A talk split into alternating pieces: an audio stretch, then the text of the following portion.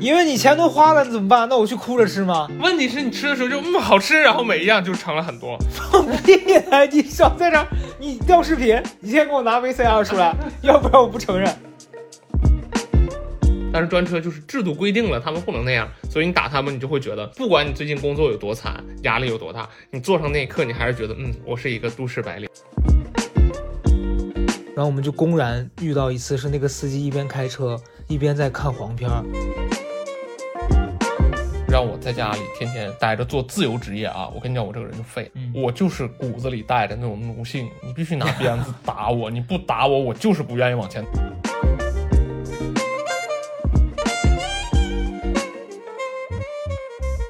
大家好，这一期呢，我邀请到了一个我的好朋友，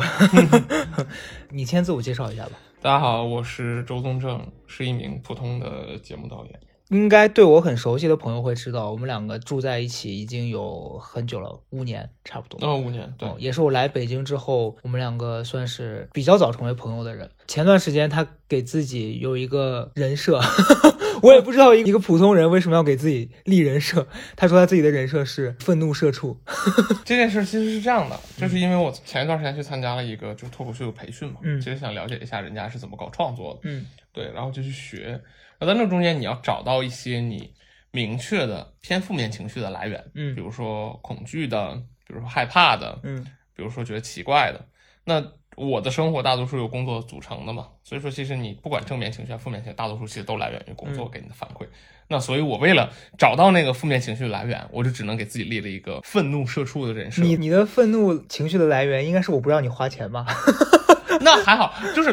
不花钱这个事儿怎么说，是一个非常个人的事儿，大家很难引起共鸣，因为毕竟像我这种就是花钱的方式，嗯也很难在生活当中找到就是伙伴。跟你跟你旗鼓相当的。对，所以大家就不理解我在讲什么。对，因为嗯我觉得这个是其实是可以聊的，咱们俩可以分别就是站在自己的立场说说这个事儿，看看大家会怎么反馈，可以啊好吧？是这样，因为我们两个认识时间很久了，所以我们两个经常会分享一些自己的呃消费观啊，或者是生活的一些观念。那我们两个认识这么久以来，基本上没有发生过什么大矛盾，但是我们两个为数不多的几次发生争吵。应该是因为花钱这件事儿，当然大家肯定会很好奇，说他花你的钱吗？你就这样？其实倒不是，就是我俩会说希望以后对自己的人生有一个规划嘛。然后每次聊到这儿，俩人的观点不同就会争辩。说白了就是那个人，就是对我对面坐着人没有什么边界感，就总愿意干涉你的人生，很奇怪。哎，你你这话我就不爱听了。是这样子，就是呃，我们两个其实都是从刚开始不太能挣钱，到后来慢慢的就是现在我觉得我刚开始的还可以，你刚开始确实不太能挣钱。因为我我举个例子吧，我之前在个你吃饭没的那个节目里面也讲过，就我花钱是比较疯的。以嗯前刚开始工作，比如说我那时候刚来北京，我一个月只挣三千块钱的时候嗯，我发疯的时候玩游戏可以给里面充四千。当然，这也就成了后期周东正拿这个拿拿这个点来反驳我，你都可以乱花钱，你凭什么管别人乱花钱？对呀、因为我跟大家分享一下我的心态啊，因为从小到大我都属于一个就是家庭条件比较一般，然后家人对我管控也会比较严格的这样一个状况。所以举个例子，比如说我上大学的时候，一般我周围的同学每个月能拿到的生活费大概是一千到两千不等。在、嗯在大概十年前哈，一零年的时候啊，我要哭了，我大学已经是十年前的事儿了。大学才是今今年是我入学十周年，我跟你讲。啊、然后然后就可能因为我在家上学，因为我家是西安，然后我刚好就在西安上大学，我们家人一个月只够五百块钱，哇，你是怎么活下来的？但你想五百真的很少，是不是？很少啊，很少啊真很少。即便是在家，你想一个礼拜光吃饭一百块钱，大学那会儿，我就五百块钱只够过一周。对啊，你想想，哎我要过一个月，嗯我要过一个月，然后所以那个时候我就很穷。后来我去打工挣钱什么的，本来以为自己可以就一夜暴富，结果也没有。我今天早上还在抖音上刷到一个短视频，就是一个东北的小男孩儿，也不是小男孩儿，大学生了，他在上海送外卖，然后人家那个人就问他说：“说你送外卖挣了多少钱？”他说几个月挣了三万多吧。我当时想说三万多，我打工了三年，我估计都没挣三万多吧。哇，三万多，那是这是怎么挣到的？我觉得可能是因为他在上海，或者人太好了，都给他打小费吧。首首先是在三个月一个月挣一万块钱，反正哎也也也对，因为首先现在外卖行行业，你只要跑的单多努，力是可以的。对你单多你挣的就多，再加上现在跟十年前肯定是不一样的，对，所以我我我是从一个非常经济贫乏的这样一个状况出来，所以到后来我开始挣钱之后，我就有一种扭曲的心理，想疯狂的掌控自己花钱这件事儿，所以就是我喜欢的东西我就一定要得到，包括现在你看是不是就是有时候我发起疯来，我自己也也都是有点恐慌的，就会买一些无用的又昂贵的东西，然后可能你买完立刻就后悔了，但是你在那个情绪之下，你被支配，你是控制不了的。是啊，这点就我们就很像啊。因为这几年我逐渐有好一些，你承不承认吧？相对来说吧，对肯定没有你刚开始挣钱那会儿就是那么夸张。对，那会儿就处处于一个相对比较膨胀的就时期是呀是。然后现在就相对来说好一点。然后，然后，所以我就是因为对于周文文来说，他是一个上班族嘛，其实算对吧？疯狂社畜，呃，不是疯狂，愤怒社畜。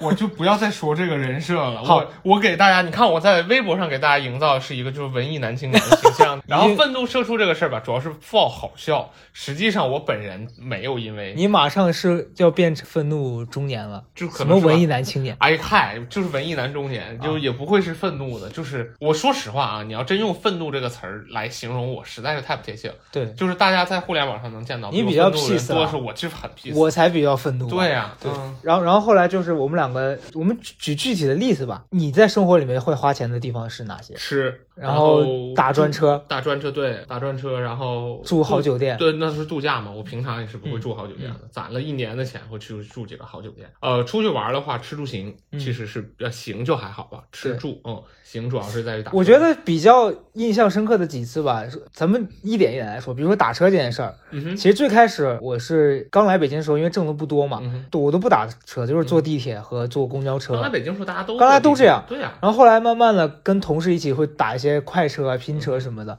然后后来是因为你开始打专车，我逐渐受到你的影响，我才开始打专车。但确实体验是不错的，因为你必须说，你知道在北京有时候你打到一些不好的车，因为我我不是说所有的出租车啊，但是有的时候你打到一些出租车，那司机的那个车的状况就不是很卫生，会有一些气味，会不太舒服。然后那个车里面环境也很差，然后他态度又很差的话，你的体验就是会不是很好。但专车大部分是没有这样的问题的。我觉得是这样的。嗯，我到现在都可以坦诚的跟大家讲，我为什么会坚持说我我出门要打专车，不是因为说我特别虚荣啊，或者是怎么样。实际上很重要的一件事是，有一天就是我打了一个，那会儿我还在打快车，然后呢，结果那天早晨就是我头一天工作很疲惫嘛，那那一段时间工作压力又很大，然后我打了一辆车之后呢，因为我早晨下下楼的时候稍微晚了一点，然后那司机就给我打电话，然后语气和态度非常差，然后就质问我为什么还不来，他要等很久。都说完了之后呢，那天反正他也气，我也气。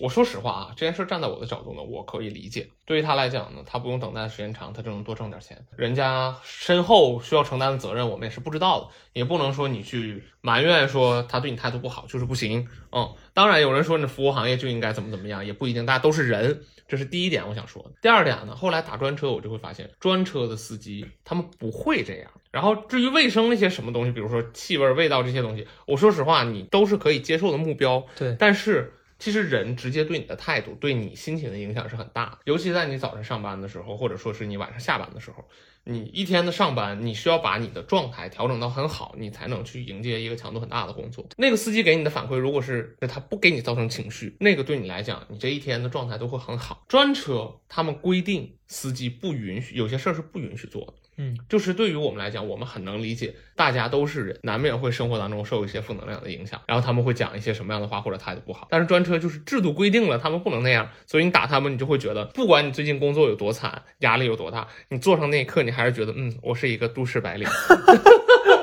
然后就是你，你上下车的时候，你还觉得你自己有一些体面，嗯，我觉得这个东西一定程度上也能支撑你继续在工作上努力和奋斗吧。反正这是我的想法。是因为后来为什么我也逐渐开始打专车？一个是我也有过就打不是专车以外的北京的其他的车的车种遭遇过不好体验的一件事儿。我记得当时是跟阿联，跟阿联嗯你记得吗？我跟阿联一起出去工作，然后见人，然后我们就公然遇到一次是那个司机一边开车一边在看黄片儿，这是真事，我发誓我没有撒谎或是编造的任何事。因为当时我跟那个女生，我们两个要出去工作，我们在后面坐着坐着，突然发现那个司机一边开车，前面传来一些奇怪的声音，我们两个就说，我以为是我听错了。还是怎么样，出现幻觉了？结果那个我就发现阿莲跟我眼神对视，然后我们两个就在找那个声音的来源，发现那个司机一边开车，然后那个手机就架在，他还不是说有一个支架，好像是就在他那个方向盘盘对那个那些奇怪的地方，然后突然就他在看一些那种未成年人不能看的东西，然后我们当时就觉得说天呐，这在干嘛？而且很危险。他万一他看了就是就是他情绪失控，然后就就是车出现一些交通安全什么的，怎么就你会觉得不可思议？对确实挺奇怪。对，你还记不记得那天？就是有一天，那会儿还在那个朝阳公园那边上班。嗯，有一天晚上风雨大作，然后雷电交加。那天晚上打了一辆车，然后呢，那个是一个神奇女司机，是一个女司机。嗯，我不是说就是性别歧视啊，是她跟女，她是一个女性啊，对跟她开车完全没有任何关系。刚好是那个司机是个女生，对，是一个嗯女性，很晚了。实际上是我们三个男孩打车，感受到害怕的应该是她。结果呢，她那天晚上整个的状态让我们觉得很害怕。对，很可怕，跟她瘆人。很飘忽，全程就是在你们要去哪儿啊？然后说啊，我家住在上帝，现在 风雨交加的好可怕呀，要不然你们跟我作伴吧。他全程就是这样讲话，那天晚上真吓坏了。是的，因为你想车外是雷雨大作，然后一直在打雷闪电。我们我还记得一个很细节的场景，是那个车在开嘛，然后旁边有一个卖气球的一个人骑了一个自行车，正在收摊儿，然后后面很多气球在那儿飘，然后那个女的就说：“你们买一个送给我吧。”我当时想说，我烧给你吧，我送给你，你太吓人了你。确实就是挺奇妙的。我说真的，就你每天不管是坐地铁还是坐公交，还是你打车，都会碰到奇葩，碰到一些很奇怪的人，都是你很美好的人生经历。对啊，也都是素材，但只是我是觉得说，我后来能理解打专车这个事儿，是可能你确实多花一些钱会避免一些麻烦。就比如说你刚刚讲的，早上一大早如果碰到一个很让人讨厌的司机，你的心情就是会被彻底毁掉。嗯啊，这件事儿其实现在假如说咱们的共同好友会提到说啊，宗正每次只打专车，我其实是会说我是能理解的，在你能负担的程度之内，你去做更好的体验，其实是能理解的。说白了，就是它制度限制了一些，就是我们人生活当中可能遇到一些不确定性。对你打专车呢，就是相对来说让你有一些确定性，嗯不至于被这个东西影响到。当然，很多快车的司机也好，出租车司机也好，也有很好的人，然后专车司机也有很差的，，对，也有很差的，所以这东西其实没有任何歧视的或者是别的什么色彩。是的，只是很客观的说一下这个情况，对呃以及这个理由啊，确好的实是这样。对，花钱买一些服务嘛，嗯嗯，分歧马上就要来了，大家不要急。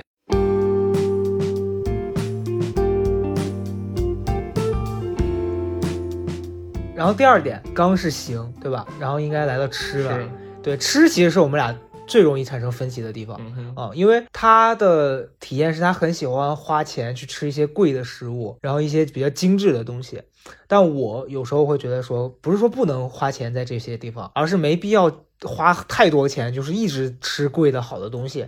因为 说的粗俗一点，都是要排出去的。吃那么好，然后又那么贵，有时候会觉得有一点浪费。就是可能是因为我自己个人习惯的问题啊，因为我不太习惯花很多钱在吃上面。但是我们两个有几次，你你印象深刻的有哪几次是我因为吃让你体验不好？因为吃让我体验不好嘛，就比如说我不不想让你吃，就去日本那一次，去日本就是吃吃早餐嘛，实际上那次还不是为了精致或者是为了好吃，只是因为我觉得那个钱不值。为了方便，或者说早晨酒店我们订那个酒店不含早餐，嗯然后我就在前台跟他说，我说加一份早餐，两天的早餐嗯要多少钱？他说哦，一位一天是一百七十块，两位就是三百四，嗯两天下来呢就是六680八六百八十块。嗯然后我就说那就那就吃呗，因为那个酒店呀，它是在一个商场的四十层往上，嗯大概是这样的一个位置。所以说，如果你要是比如说你要下楼去吃，因为我们住那个地方其实离道顿窟很近啊、嗯就是大阪的道顿窟，去过朋友可能知道，离那儿很近。其实早餐是有吃的的，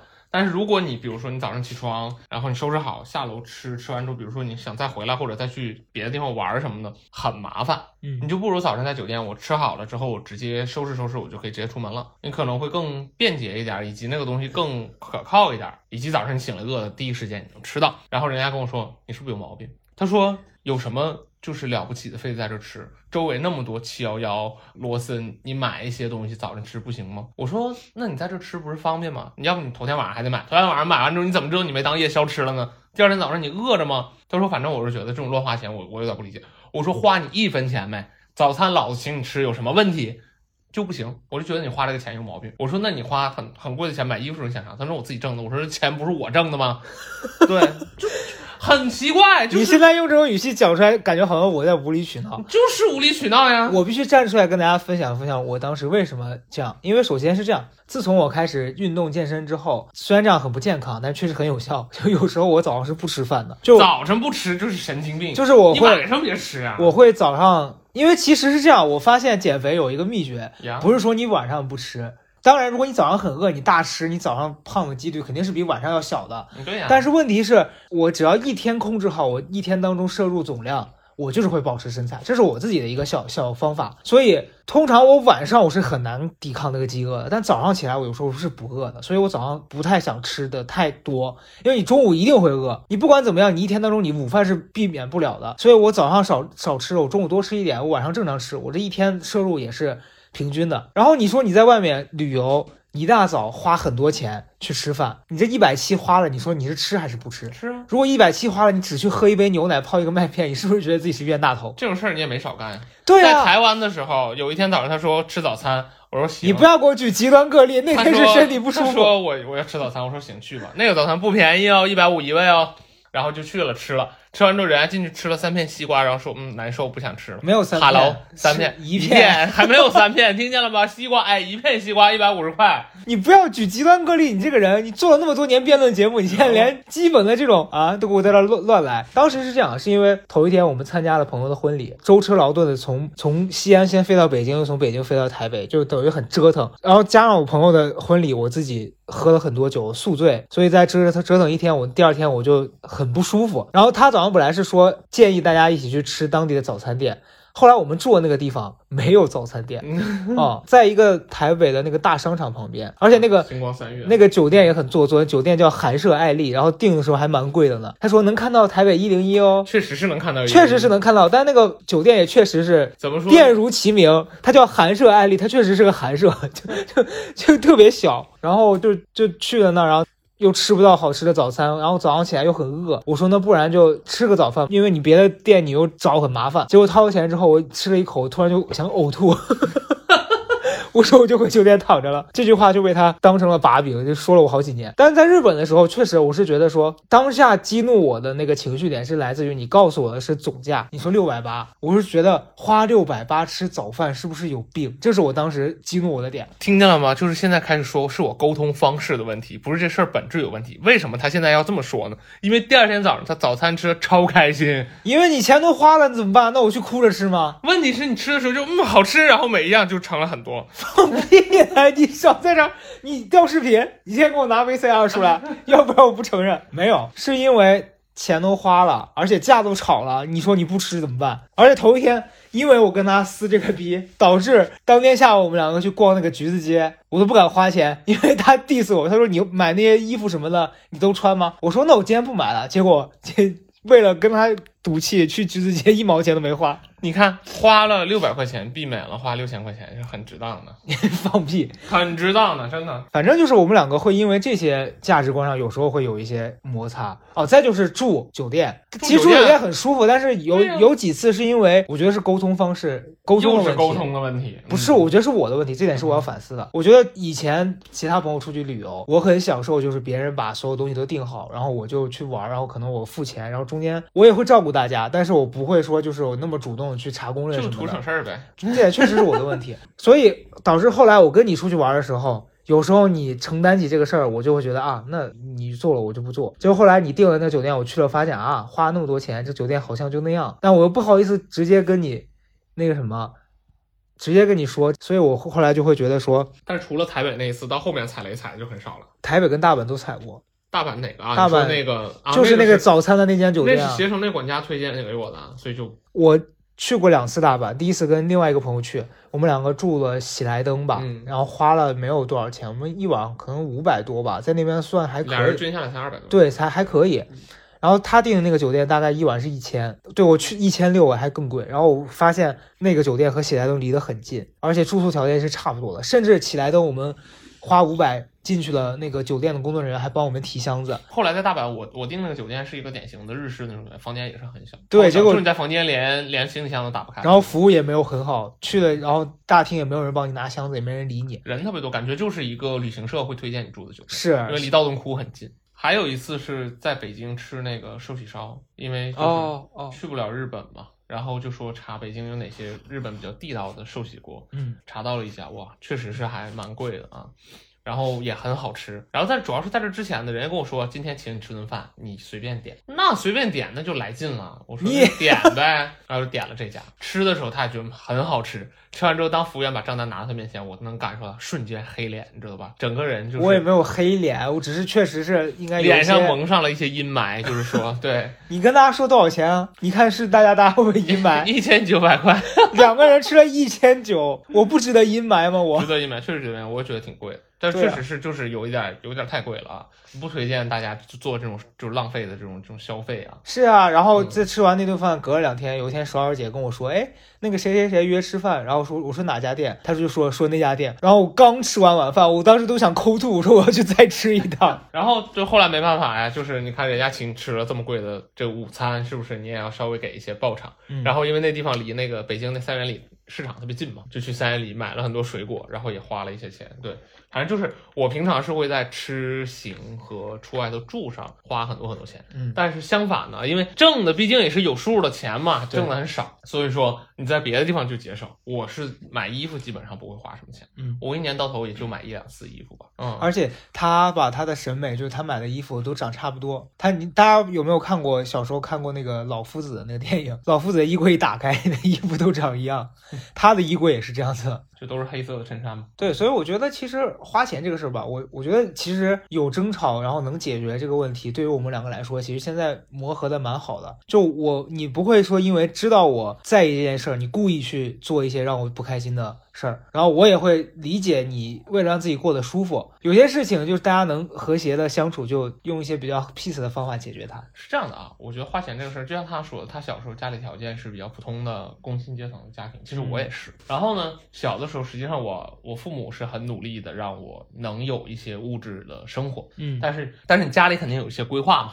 家里肯定有一些规划，然后这个规划就是比如说我妈会想说家里买房子啊，然后为了我上学能离得近，不用住校，然后频繁在搬家呀，嗯去到很远的地方上学，然后又在附近买房子呀，等等，他们也确实为这事儿付出了很多努力。然后，所以你想要的一些东西，可能没有办法完全都满足你。然后，他们对我的教育方式就是你努力工作，然后努力学习，未来你自己挣到钱，你自己可以支配。嗯，所以就是因为这个，我就会特别愿意在自己挣到钱了之后，让自己过得开心一点。嗯让自己小的时候，比如说没有办法买到的东西，自己大了之后会可以自己去支配，然后买，这就是我乱花钱的一个一个原因吧。就是确实是你你愿意去尝试让自己去去去去这样，会让心情很好。其实除了花钱这块儿吧，然后我会觉得我们俩因为相处时间比较多嘛，然后有的时候会也会针对一些对方在做人啊、处理事情上的一些看法，就是我会经常有一些困惑，我会主动找他聊，因为他也确实很爱开导别人，这种就是心灵鸡汤小能手，对。然后因为那这样吧，我这样问你，嗯，你看到了我，你觉得我身上有哪几个会比较容易惹麻烦的特点？比较容易惹麻烦的特点，嗯你特别冲动。嗯尤其是在跟人相处这件事情上，呃，他跟别人相处是一个，他很容易相信别人，嗯然后也很容易从一个负面的反馈对别人失望，然后他那个失望表现会很极端。就是我经常见到他做的一件事，他特别喜欢删人，微博、微信上删人。嗯嗯，就是今天这个人做了一件比较没有分寸的事，或者让他感受很不好的事情，他会立刻把这个人删掉，不管说这个人未来说人家是不是只是一不小心，嗯或者是当下可能有什么误会，不管，反正我当下就删了。我觉得这个人不 OK，这是你特别愿意出现的一个问题。反正在我看来啊，嗯我觉得没有不太好，是因为实际上啊，人和人的相处，我觉得大多数人的行为，大多绝大多数人的行为都是可以被理解的，嗯没有什么理解不了的，因为大家都是一样的人。说实话，面对正反馈的时候都会开心，面对负反馈的时候都会生气，然后生气的表现又各不相同。有的人比较有分寸感，有的人可能情绪上来了之后，他就比较没法控制自己的行为，嗯会做出一些冲动的事儿。嗯，但是这个不代表这个人本质会有什么问题，或者说是怎么样。但是你面对什么直接切断了跟这个人的联系，哪怕他有一天意识到说我当时做的什么事情不太合适，嗯而且实际上你们两个也没有什么了不起的矛盾，然后你把这个切断了之后，你会发现其实这样很未来跟很多人的相处就会比较尴尬。我是觉得有点没有必要。嗯那实际上其实大家话说开了就好，大多数在我看来都是误会。我我为什么会做这个行为啊？其实我有时候我也自己会在思考这个事儿，因为我会觉得，可能你也知道，我每天拿手机的时间很长。比如说微信对我来说，它是一个比较私密的圈子，因为确实确实你你自己是这么设想的。可是因为工作，因为很多事情社交，它已经变成了不是一个说所谓的像你那个朋友圈是只仅限于朋友了，嗯会有很多陌生人、工作上的人或者是其他的闲杂人等。但是有的时候可能就像你说的，就是我会把相信别人当成一个，就其实我还是愿意去相信别人的。你很容易把一个人当成你的朋友，对这两者是咱俩不太一样的。我我一直觉得我朋友不多，对，嗯，然后后来朋友很，其实我朋友很少，而且即便是我现在我自己觉得一些很好的朋友啊，嗯，其实联系也不多。我是一个怎么来说，我可能内心相对来说比较冷漠吧，就是我也不会主动联系那些朋友，所以说我很少说这个人是我的朋友，我说主动约谁啊，出来吃个饭呀、或者待一会儿，或者怎么样，基本上没有。其实我觉得是这样，就是我我我自己的性格，因为我我很容易被别人感动。比如说别人做一件小事儿，我就很容易被温暖到。你像举个例子吧，就是之前在米薇工作的时候，我记得就就是世杰嘛，那个时候其实我们两个也没有很熟。然后有一年我过生日，他就送了我一个杯子还是什么，我我对不起，我有点记不太清了。但因为那个时候就是刚开始工作，然后他那时候来了也没多久，然后他就很记得我的生日，然后甚至是突然给了我一个东西，说因为你要过生日，这个东西是我专门买来送给你的，我就会觉得天呐，有人愿意这么留意我，而被感动到。当然，后来因为可能不在一起工作，然后可能大家也各自的朋友圈子不太一样，相处的时间比较少。但是这件事儿我会一直记得。然后再举个例子，你像比如说去年的时候，因为我跟赵一楠的生日只差十天，哎，只差五天，他是十号，我是十五号。然后有一天他突然就寄了一个快递给我，说是我逛商场，然后看到这个东西特别好看。然后我就想说买回来送给朋友，想到哎你过要过生日了，就买给你了，就一套那个茶具嘛。嗯，后来我还把那个茶盖儿给打了，也没法再配，就是我不小心把那个东西给碎了。但是这些东西我都会一直记得，所以这件事的反面对我来说是，当我不是说他们，就是有一些其他的人，我也想把他们当成我的朋友这样对待。结果我后来发现啊，是我 想太多了。你总这样说，就是他可能会做一些伤害到我的行为，我我受到的伤害就更大。就是可能这是我我不知道为什么，可能从小特别希望别人能够很温柔的对待你吧。但是你会发现现实中大部分人不是这样子的，所以后来你会觉得我到底要不要这么容易对别人打开自己的心扉什么的？可能有的时候你对一些人付出了所谓的真心去跟他相处，但你会发现其实你的那个真心在他这儿是不值钱的。你就比如说前两天咱们咱们真实发生的例子，有的朋友就突然。因为一些事情，他就疏远你，然后你主动想去问他说这件事到底问题出在哪儿，对方跟你说没有出在哪儿，就是觉得没必要跟你相处，然后你就会开始说你要因为这件事否定自己一直以来做事情做人的原则吗？这些事儿一定程度上会给我带来疑惑哈。我觉得这事儿是这样。呃，你愿意相信别人，其实是件很好的事情。我其实就没有那么，然后包括你说你会记得很多温暖的小，当然温暖小细节大家其实都会记住。我一直觉得人和人相处中最要紧的其实就是用心。嗯，我觉得用心是一个很好的品质。嗯，就说白了，这个年代你不管是花时间，比如说我攒个局，他一定到，嗯或者说是他给我送很贵的礼物，他一定到。有可能是喜欢玩儿，嗯不一定是喜欢跟我玩儿。他给我买很贵的礼物，也很有可能是他其实钱对他来讲就还好啊、我必须这么说啊，嗯有的时候其实钱不能完全衡量事情。然后呢，但是用心这个事儿，不管从哪个角度来讲，它都是不可避免。比如说，他会记得你的生日，或者说他会记得你喜欢什么，然后或者说他认真的帮你挑了一个什么东西。我觉得那个用了动了脑子、动了心这件事儿是是什么东西都否定不了的，起码在那个当下他是很在意你。然后呢，我其实并不期待生活中大家用心对我，因为我说实话，那个东西会给我很大压力，是因为我我自诩没办法用心对待身边每一个人，在每一个时刻都用心对待身边每一个人。所以说呢。当然，有人用心对待我很好，我会觉得这东西我是不是该还？真正我觉得可能你你不用非得还的是那种，他用心对你其实也不图你啥，嗯就是觉得你还不是个不错的人。然后我能做到的是，我在生活当中，我我我记不得那些纪念日，可能我记不得他们的生日，但是我愿意在生活当中每一个他需要我的瞬间，嗯我用心的对待他。而且可能我用心对待他之后，我自己都忘了我当下对他用过心，但是没关系，我也不期待说因为我对你用心，我不希望大家说因为我对你用心，你就要想什么办法来回馈给我，嗯我就希望咱们在生活的细节当中贯穿这件事儿，而不是在某一个纪念日时候你突然告诉我，其实我对你很用心，那个东西反倒会给我很大的压力。嗯是，其实那就是自然而然人和人之间的关系，这是第一个。嗯第二个吧，我觉得你你讲的生活之间那个朋友啊，这个事儿我一直是觉得其实没有必要。嗯原因是我还是刚才那个话，不管是什么样的人，我们大家在生活当中没有谁是特别奇怪的人，嗯我们身边大多数人都是我普通人跟我们是一样的人。嗯所以说，当他做出一个很过激的行为的时候，其实是可以尝试理解的。有的时候他就是没办法，他在那个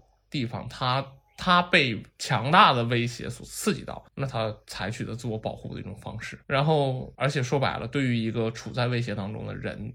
你没有在一个威胁当中，他做出什么过激的行为，如果不小心伤害到了你，我觉得去怪他实际上没有必要。嗯。嗯，因为实际上他是受害者，然后我们都不是，我们只是旁观者。但这件事儿，我自己的主观感受是，我会觉得我很委屈，因为我什么都没做，然后你因为跟别人相处有问题，然后你会把我划到一个界限里面，然后跟我说，你就因为你跟他是一个方阵的，所以咱们就不要联系了。我会觉得大家都是朋友，然后这件事儿因为一些奇奇怪怪的这些发展，导致就是我没有说他的处理很得当，嗯但是他的行为其实可以理解。是了，嗯，嗯不想联系，大家大不了不联系就好，其实不用非得做一些什么，比如说拉黑、删除一类的，就没有必要。有一天自己想清楚了，可能这事儿也就过去了。但是反而就是我一直都觉得啊，做人留一线，事后好相见，确实是这样。就今天咱俩可能。有一件什么事儿不太愉快，嗯，嗯我们不说话了，嗯，或者不联系了。但是事后你再联系我的时候，我也不会觉得尴尬。嗯那件事儿可能我们都很豁达的就过去了。但如果有一天这事儿他自己觉得有点那个，他想跟你发个微信说，发现我操，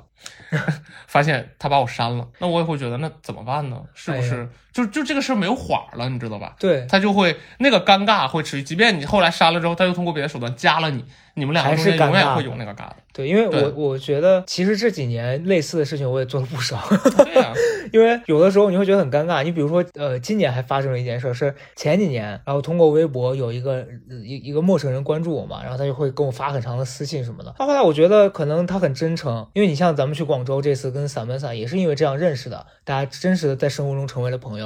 我就会不会杜绝这种可能性。然后我后来当时跟他也试着就是相处什么，那我会发现这个人很奇怪，他是会带着一种一种刻意在跟我相处，不是说他图我什么，而是我能感受到他跟我相处的过程中，他想展现出一种不一样的姿态，好让我觉得啊他。很高级，或者说啊，这个人很不一样，他跟我成为朋友。但其实我不是通过这个能才跟别人交朋友的，我是跟你相处，然后大家觉得彼此谈得来，彼此在一起很舒服，你才会选择成为对方的朋友。后来我就几次跟他说不说不通，然后觉得这人也很奇怪，之后就是我不知道我这个选择对不对啊，但可能也许放我现在，我还是会觉得说，就这样的人，你跟他联系起来会很有压力，因为我我第一反应会觉得这人是不是有一些什么奇奇怪怪的行为，就就很很很不能理解。后来就把他删掉了，然后也是删掉之后，大家就不联系了，然后结果到现在，他每年过年会给我发一个新年快乐。就搞得我很尴尬，微博都已经互相不是对方的什么粉丝了，也没关注，但私信他会发你，他会说嘉诚祝你新年快乐，然后我会觉得啊，好尬。嗯我我是觉得啊，嗯人和人的关系其实就是这样。有好多人，你知道，我有很多跟我在在工作的过程当中，其实相处的很好的合作伙伴，不是公司里的，就是外部的合作伙伴。其实当下大家一起工作的感受都很好，但其实工作结束之后也不会联系。但是我每次想起来有这样的人在的时候，我会觉得当时那段工作时光让我很开心。但是我想起了这个开心的事儿，我也不会主动说联系一下最近在干嘛，要不要出来吃个饭。我反正这件事儿我确实一直都是这样啊，就比较疏于跟身边的人做这种连接吧。啊，嗯，你你想到这儿，我你讲到这儿，我突然想起来以前有一个很诡异的经历，嗯，你记不记得大概在一七一八年左右的时候，嗯哼，然后当时不是还在做选角嘛，是，然后当时有一个女的，有一个女生，然后她当时来参加导演见面会，嗯哼，然后她是一个某个地方的那个艺考培训老师，我不知道你对这个人有没有印象，一个女生，嗯。然后她当时很擅长模仿很多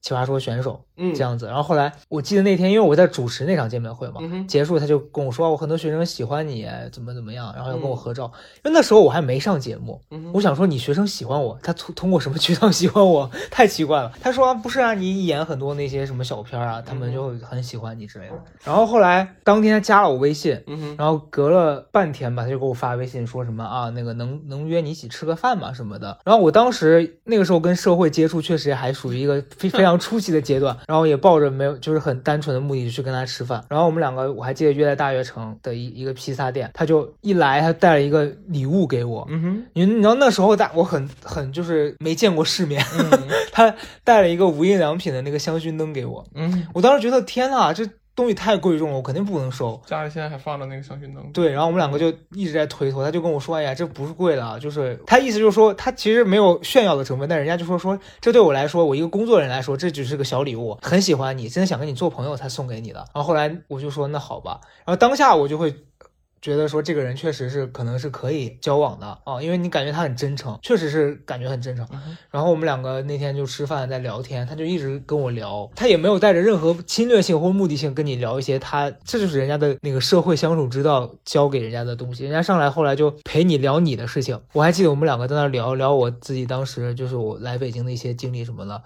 然后聊完以后聊到一些就是很悲惨的部分，我们两个在那个披萨店里面大哭，就很尴尬。现在想想觉得啊，你跟一个人第一次见面，你跟他聊自己事儿聊哭，很重啊。结果那天之后，你就发现不太对了。他就是一直来通过你在打探一些工作的消息，嗯就比如他的面试结果啊，比如说他怎么样才能获得喜欢什么的。嗯然后，但那个时候你很难去应对这样子的事，你也不知道该怎么处理。结果后来他也没选上那一年，然后他后来就很长时间就没有联系我了。然后我当时就会觉得，哎呀，就是你，你不知道怎么拿捏这种关系。就是当下好像你们也真诚的对待过彼此，可是事后你发现其实好像又不是那么真诚。然后到后来，我记得有一次我们去他的那个城市旅游，他看到我发朋友圈，他就非要约我们吃饭，你记不记得？然后我就说实在是来不及了，嗯哦，就没必要，因为当时咱们约了别人嘛。嗯，我说就是也也确实没时间，下次有有机会了，我们再就要我们要离开那个城市了。结果他就说没关系，那个你把地址告诉我，我给你买了礼物，我送过去我就走。哇，那一刻我就觉得我是我还是人吗？我 我简直是个禽兽。但是后来他也没来，只是就是你会很迷惑，就是这个人到底是真心的想跟你相处呢，还是因为怎么样？就是我有时候我拿捏不清楚这些东西，就导致我不知道该怎么做出相应的举动。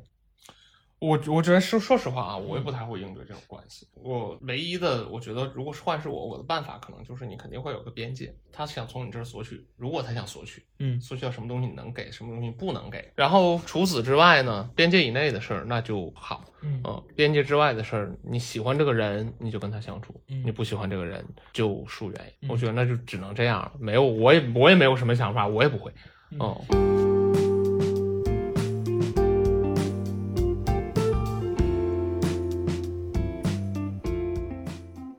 那聊完了这个就是缺点，现在进入夸我的环节吧。夸你的环节很，突然是吧？好吧，这个我擅长。没有，啊，因为想说就是聊了一些比较负面的东西，我们觉得可以聊一些正能量的东西给大家正。能量的东西啊，那你你的优点确实还是挺多的啊。哎呦，对啊，嗯就是 like 很有才华，确实很有才华。是别说这些虚的。不是，就是是这样，我是一个我是一个比较浮躁的人，嗯看文字对我来讲是一个比较痛苦的过程。但是早些年你写的东西还是很好，很能打动我，早些年，对，很能打动我。这两年稍微就是可以再进步进步啊，嗯嗯嗯，可能打动我的这个难度也变高，确实我这两年也没写什么文字，嗯，确实也是。一是文字，再有一个呢，就是你特别勇敢啊！我不得不说，嗯敢只身来北京，然后一直走到今天，这事儿换了我，我是做不出来的。嗯我要有很十足的准备，我你看我在北京念的书，我才敢留在北京。然后我只有确定了我要来北京念书，我才敢来北京，等等的一系列这些事儿，我没有那么勇敢去。但你知道吗？就就是你讲的这两个点啊，包括上一期结尾的时候，首尔姐，我跟我问首尔姐，我说嗯你觉得我现在有一些焦虑或者是这样的情况，我要如何应对？嗯首尔姐跟我说要保持平常心，然后持续努力。她就说你要相信你现在已经很好了。可是我不是说有一种嗯不把这些话当回事儿，或者是怎么样，而是包括你说的勇敢这件事儿，在我来看是我必须这么做的。就如果我不这么做，我该怎么得到那些我想要的东西，和怎么去处理那些棘手的状况？其实就是没有退路，唯一的选项更容易让自己过得好。是的，是的，是的你。有退路选择反倒是选择会让我痛苦，我就发现了。确实是这样，是个人其实都这样。你没有选择的时候，你只能背水一战的时候，一般来说都还行。是啊，嗯，但是如果你选择一多，嗯嗯，确实这样啊，这是勇敢和有才华。然后，然后怎么说？就像你刚才说的，其实你你愿意相信别人和愿意跟别人建立关系，这是我挺羡慕的一件事。在这方面，我可能比较冷漠一点，嗯，但我觉得冷漠不好，我觉得你那样挺好。然后，我觉得夸呀，实际上是这样。它不是夸你现在取得了什么成绩，或者说你现在拥有什么东西。我觉得夸最重要的是你有一些很好的特质，那些特质能让你获得更多的东西，那个是珍贵。然后你很敏感，别人对你有些什么事情，你会觉得嗯怎么这样？这些东西有的人感受不到。嗯哦，我觉得敏感对于一个创作者来讲也是一个很好的特质。然后乐于信任。乐于交付信任，一定程度上，在某些事情上你也有自律的能力。让我在家里天天待着做自由职业啊，我跟你讲，我这个人就废，我就是骨子里带着那种奴性，你必须拿鞭子打我，你不打我，我就是不愿意往前走，我就是我所有，比如说进步也好，努力也好，都是强烈的危机感推着我往前走。我不这么样，我会被淘汰；我不这么样，我会做的不好；不这么样，我得不到我想要的生活，得不到想要生活，又会有一系列的问题。都是这些恐惧始终在驱使着我，所以我的工作也确实压力很大，就是因为你给自己找了这些事儿，你选了这条路，那你就必须接受它，然后你才有可能获得你想要的东西。但是没有这些东西，你比如说让我在家做自由职业，那我可能不会像你一样每天还读书还健身，我可能就完全散掉了。那就是我，你在某种程度上自律也是一个很好的特，这些都是我所有夸的这些东西都是我没有的。嗯，好，那今天节目就到这里吧，就说在这儿没有了。其实我觉得对于我来说，你先先回答自律的这个问题，就是我是因为我不是说我自律是为了得到一个结果，其实是像你刚刚说的，是我被逼到了一个死角，或是他把我逼的我没有办法，必须要做出改变了，我才逼迫自己去做出一些改变。你你你像减肥啊什么这些事儿，就是因为我觉得我不是说好看的身材会让我过得更开心，而是肥胖的身材会让我很痛苦。嗯，所以我为了做改变，我给自己立下了每天要完成多少的这样一个定量，我去做了。那我是觉得，但前两天我公众号里也写了，就是如果这件事儿能给你获得快乐，或者是他像我一样能避免痛苦，有你有这样一个强动机可以促使你去做，那你就做。如果你只是单纯的因为别人说你不好看。或者是你自己觉得别人会不会因为这样不喜欢你啊？你很痛苦。那你如果吃能获得快乐，那你就当然要选快乐，就是没必要非得因为未知的事情，然后你就觉得哎呀，这事我要不要做？一定是这个事儿给你带来了强烈的动机了，你要去做了，那你一定会做的挺好的。这这是第一个。第二个是我会觉得我自己，我为什么刚让你说我的缺点和我的优点？就我我会发现我自己最讨厌的一一个一个部分是我经常会觉得，哎呀，我自己是不是哪儿还做的不够好？但是我又忘性很大，然后我也不去改变这个事儿，就久而久之就放在那儿不动了。你你比如说，我会一直觉得说自己的逻辑性什么的不是很强，然后自己讲话会很啰嗦，然后自己写东西，因为我觉得说话跟写作其实有某种程度上的联系了。就是当你说话很啰嗦的时候，你写的时候你也很喜欢描述很多东西。但是这个的好处是你可能写东西，大家会觉得你很细。哦，你说话别人就会觉得你很啰嗦。但是如果你想要更进步，你肯定是要在这两者之上都进行一个升级、一个精简。但我有时候就是会觉得说，我一边觉得啊我好就是差劲啊，某些地方不太好，又一边觉得说，哎呦，那再等等吧，就是还是懒惰。所以其实我会觉得，每个人不管你看到什么样，你自己都会对自己的某些东西是不满意的。所以我现在安慰自己的方法就是啊，至少我发现了我的问题在哪，我会去把它记下来，然后我会给自己设立一个目标，说最好我去把它改掉。你比如说今年我会给自己立几个小的 flag，比如说我希望我今年能戒掉啃手这件事儿。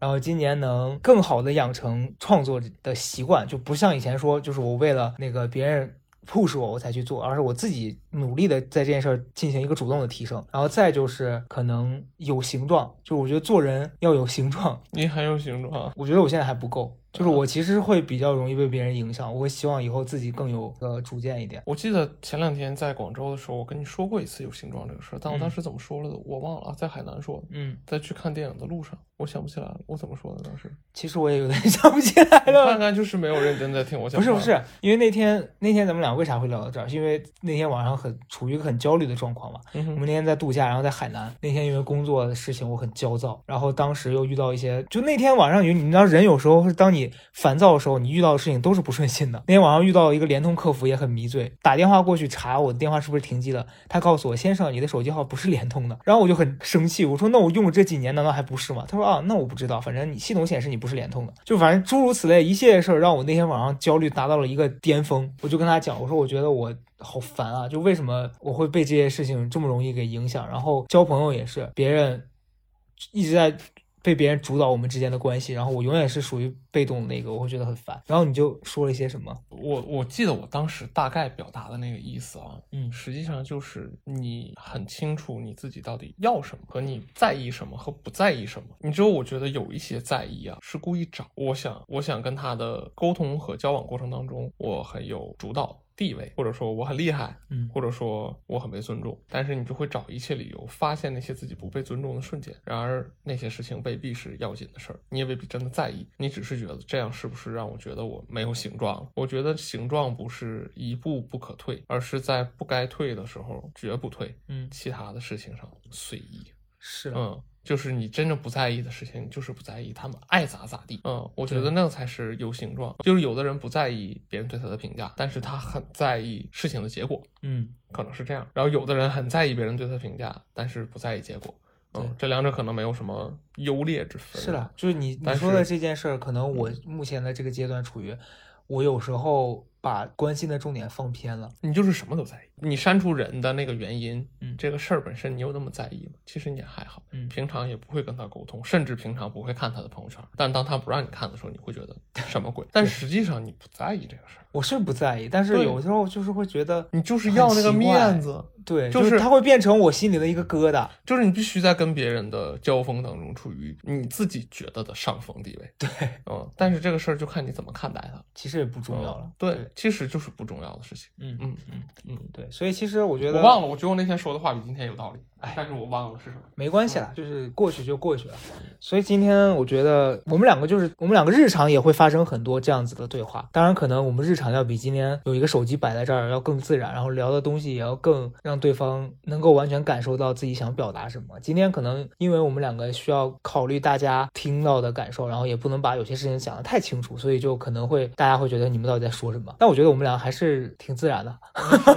OK 吧，能播就行。结果回头说，啊，这一期呢，我们播出主要就是一趴，就是说我们这期录的不好，我们就不播了。不会不会不会，目前还没发生过这样的事情。OK，嗯，那就是毕竟你之前聊的都是一些艺人，也不是像我这种素人，就是我跟李梦，豪也聊过啊第一期，但你们两个聊的很有主题啊。嗯，我们也今天也有啊，今天主题是就我很正能量，我很有才华，很很勇敢